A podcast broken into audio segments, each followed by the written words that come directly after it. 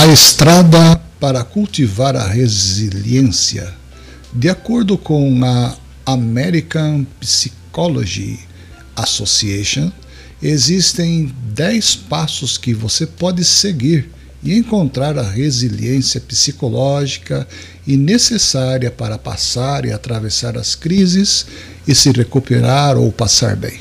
São comportamentos simples de serem colocados em prática, porém, unidos, eles podem surtir um grande efeito para a mudança, pontua Flora, que também é embaixadora da felicidade no Brasil pela World Happiness Summit.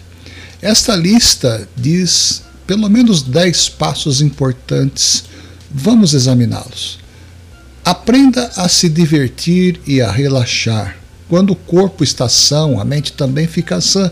Fazer atividades que você gosta e cuidar de si ajuda a manter a mente e o corpo pronto para situações que exigem resiliência. Segundo, prepare-se para o melhor cenário. Vale mais a pena se alimentar de esperança do que de medo. Tente visualizar o que você quer em vez de se preocupar com o que teme. Terceiro passo. Compreenda que tudo é uma questão de perspectiva. Tempestades não caem em um copo de água, não é mesmo?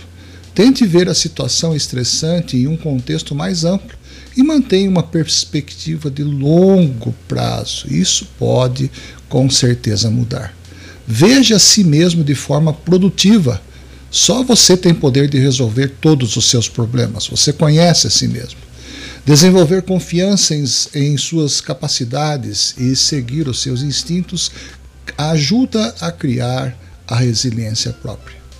Procure meios de autodesenvolvimento.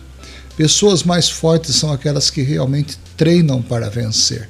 Mesmo em contratempos, procure aprender algo cada dia para continuar crescendo de alguma forma. Esse é o autocrescimento. Sexto passo, ou sexta condição, ou sexto tópico, como queira você interpretar. Tome decisões em vez de fugir. Deixar para depois só aumenta o estresse. Então, realizar medidas é melhor do que ignorar problemas ou simplesmente desejar que eles desapareçam. Encare e tente resolver. Lute por seus objetivos é o sétimo passo, sétimo ponto. Meta realista é a que pode ser cultivada a partir de agora. Crie objetivos realizáveis e faça algo todos os dias para que você chegue mais perto deles, mesmo que a conquista pareça pequena. Ou seja, insista, persista, tenha persistência. Oitavo passo: aceite que a mudança faz parte da vida. Dê menos murros na ponta de faca. Deixe de lado as circunstâncias que você não pode mudar e concentre naquilo que você sabe que consegue alterar. Ora, o mundo está em mudança, o universo está em mudança. Então, uma mudança também faz parte das, da vida e muitas das vezes ela é muito, muito benéfica para a nossa vida. Nono passo: evite o pensamento catastrófico.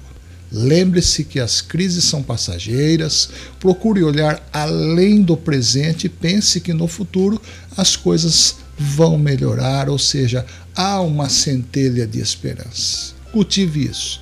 Décimo e último ponto, último item ou passo, conecte-se com outras pessoas. O apoio e gratidão compensam.